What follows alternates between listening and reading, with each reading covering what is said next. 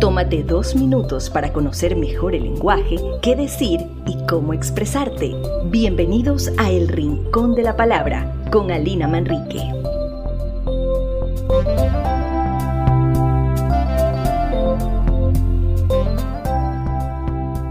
¿Qué tal amigos? Gracias por seguirme hasta aquí, hasta el Rincón de la Palabra.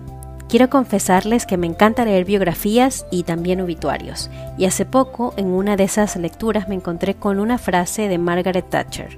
Si tuvieses la intención de gustar a los demás, estarías preparado para transigir sobre cualquier cosa en cualquier momento y no conseguirías nada.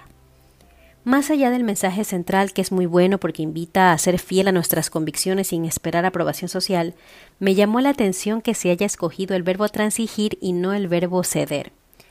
Para empezar, ceder y transigir no se dicen igual en inglés. Ceder se traduce como give y transigir se traduce como compromise.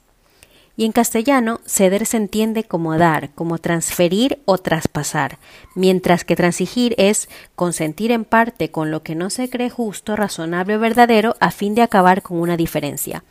Ambas palabras tienen raíces latinas, por cierto. Pero noten que transigir tiene una carga de significado diferente es como si la persona que transige haya puesto mayor resistencia que la persona que cede. Así que mucha atención con esto. Se puede ceder sin disputa, pero no se puede transigir sin ella.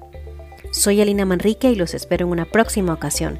Gracias por sus comentarios sobre el rincón de la palabra.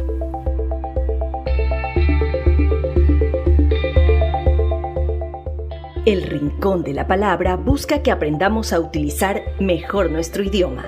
Espéranos pronto con más episodios.